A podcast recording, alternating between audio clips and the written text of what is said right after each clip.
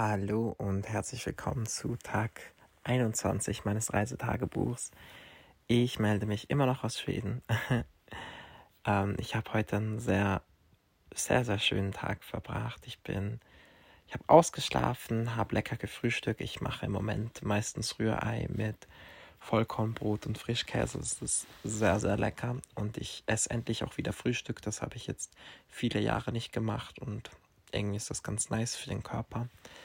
Ähm, dann habe ich am Nachmittag geschrieben. Ich habe eine neue Dating-Story geschrieben fürs Display Magazine. Ähm, übrigens, falls euch das interessiert, ihr findet da die Texte auch auf Instagram, also könnt ihr gerne vorbeischauen.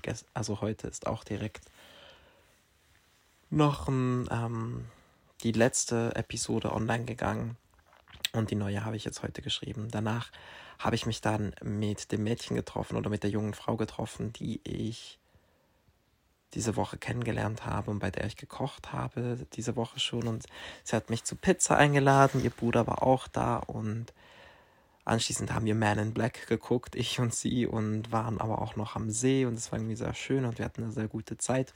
Und ich kann mir sehr, sehr gut vorstellen, im Winter hier nochmal vorbeizukommen. Sie hat mich praktisch eigentlich fast schon eingeladen, hier mal zu Besuch zu kommen im Winter. Und das könnte ich mir wirklich sehr gut vorstellen.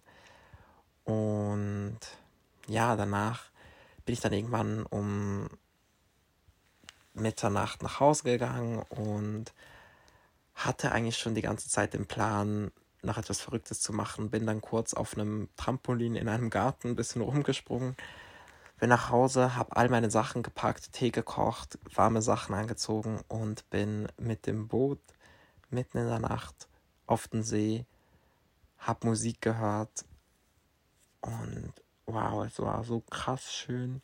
Bin irgendwann auf einer Insel, habe ein großes Feuer gemacht, es hatte da eine Feuerstelle und habe Musik gehört, getanzt und meistens mit Kopfhörern übrigens. Ich habe eigentlich praktisch keine Boxen verwendet. Ähm, die Natur sollte ihre Ruhe behalten. Bisschen Musik habe ich manchmal leise laufen lassen, aber erst, als es dann früher Morgen wurde und die Sonne aufgegangen ist und ich habe gelesen und ach, die Aussicht genossen und ich habe mein Notizbuch gelesen, das ich bekommen habe von dir und danke, danke, danke viel, viel, viel, vielmals für dieses Notizbuch. Ich habe so viel gelächelt und oh,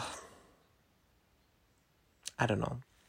Es war wunderschön alles und ich glaube, das ist bisher vielleicht fast mein liebster Moment auf dieser ganzen Reise.